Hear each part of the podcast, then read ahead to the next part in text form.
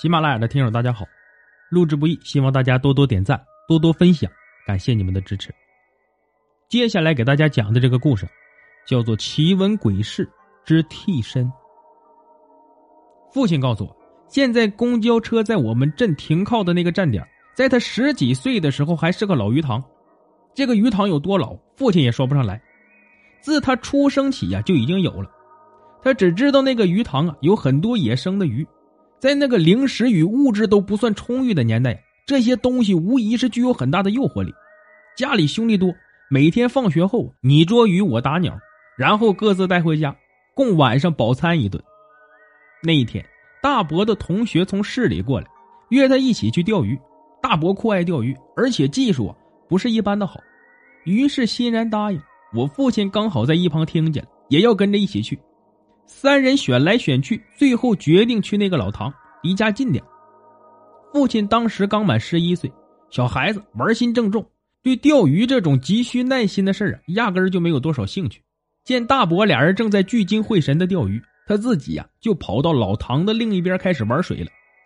去过农村的朋友也许知道，农村的池塘或者沟渠旁边啊，都会紧贴水面搭一座小跳板，一直伸到水中。方便挑水或者洗衣服、洗菜之类的。那时候啊是木板，现在呀更多的是水泥板。父亲坐在跳板上，把两只脚泡在水中踢水，正玩得起劲突然从湖边茂密的菱角藤中飘出一条鱼来。父亲定睛一看，原来是条草鱼，又大又肥，看个头啊，估计得有三四斤重。那鱼明显已经奄奄一息，几乎完全侧着身子在水面上，只有尾巴偶尔轻微摆动两下。父亲准备喊大伯过来抓，那鱼竟然直直的飘到他跟前来了。父亲说：“当时他特别高兴，心想要是能捞到这么大一条鱼，家人们一定会很吃惊，肯定会对他刮目相看。”他按住狂喜，一手抓着跳板，一手去抓鱼。就在指尖碰到鱼身的瞬间，那鱼尾巴一摆，往前游走了。父亲懊恼不已，觉得这下算是没戏了。结果那鱼啊，不知道是真快死了，还是压根就懒得动。居然仅仅往前游了几寸而已，离得那么几寸远却抓不到。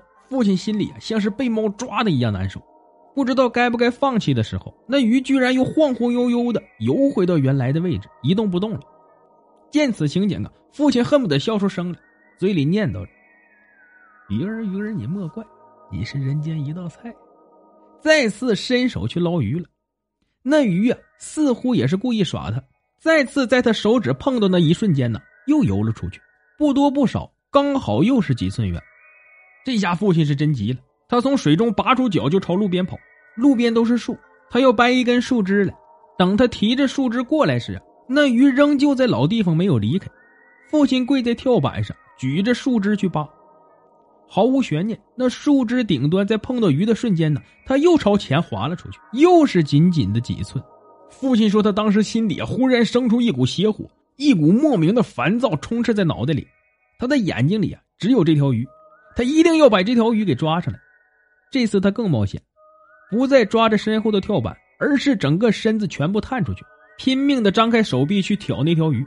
就在树枝碰到鱼，正在将它往回挑时，突然一声怒吼从身后传来：“老六，你搞什么呢？”父亲一下清醒过来。是大伯在叫他，这时候他自己也叫出声来了。原来自己全身都已经泡在了水里，另一只手还朝前举着，在挑那鱼呢。他慌忙扔掉手中的树枝，两手抓住跳板，用尽全力从水中爬了起来。